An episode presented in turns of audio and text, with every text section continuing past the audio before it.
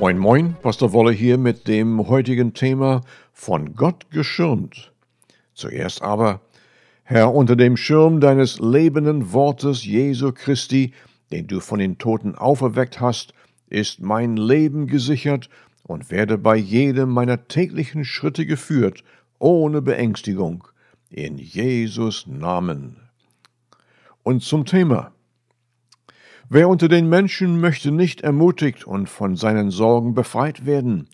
Dafür war der Tod Jesu Christi vorherbestimmt, indem er die Gesamtheit aller Sünden auf sich nahm. Der Bericht des Samariters im Lukas 10, 33 zum Beispiel ist bemerkenswert und zeigt Mitgefühl für einen Unterdrückten. Was Gott für die Nachkommen von Adam und Eva geplant hatte, weit überschreitet, was der Samariter tat.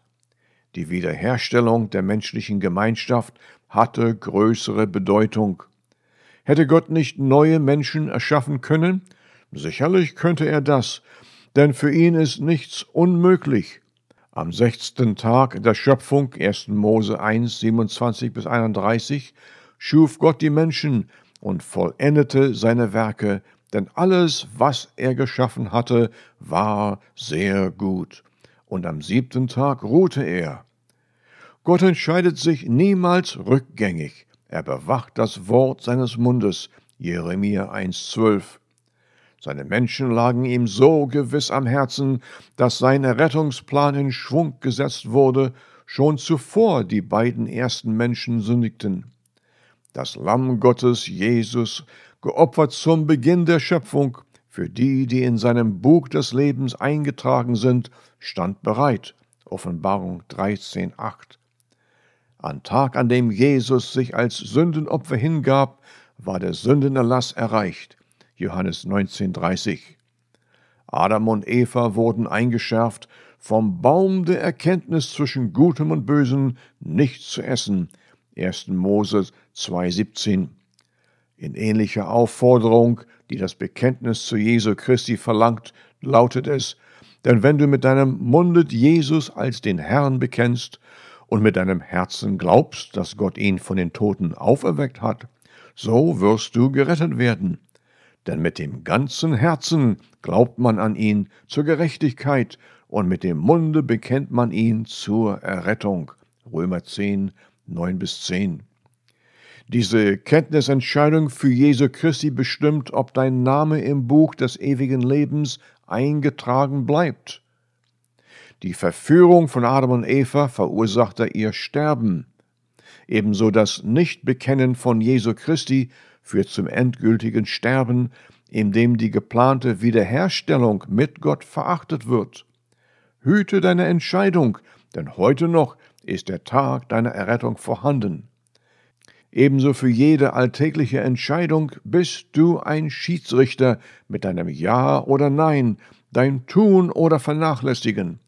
Du entscheidest zwischen Gutem und Bösem, zwischen dem, was wertvoll und wertlos ist. Als ein Wiedergeborener steht dir alles nach dem Willen Gottes untertan. Es lautet, ihr wisst, ich habe euch die Macht verliehen. Lukas 10, 19.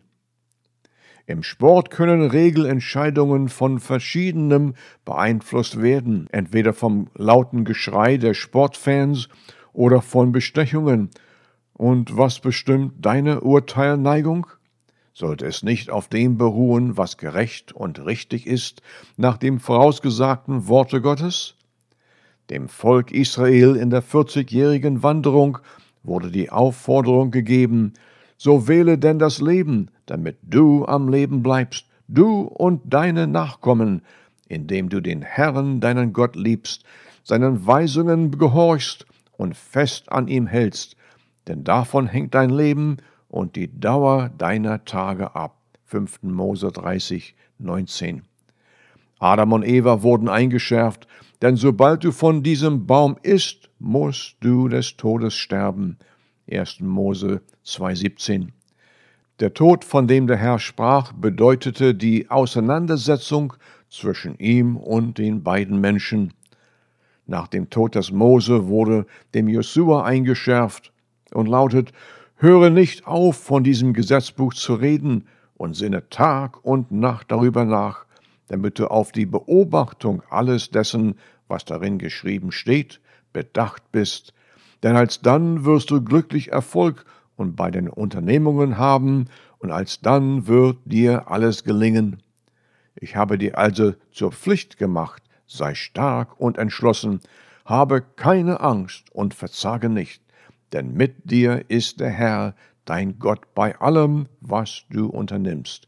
Jesua 1, 8 bis 9. Bis heutzutage bleibt der Entschluss, Gottes Aufforderung zu befolgen, eine persönliche Angelegenheit mit einem Ja oder Nein. Er kennt die Zeit, in der er liebt. Die Zeit des Alten Testaments wurde am Golgatha-Kreuz abgeschlossen. Seitdem ist die Zeit des Neuen Testaments aufgeschlossen. Entscheidet vernünftig, wie die fünf Jungfrauen, die ihre Lampen bewachten und zum Hochzeitsfest eingeladen wurden, als der Ruf erschallte, der Bräutigam ist hier. Matthäus 25, 1 bis 13. Und nun tut das. Bis zum nächsten Mal.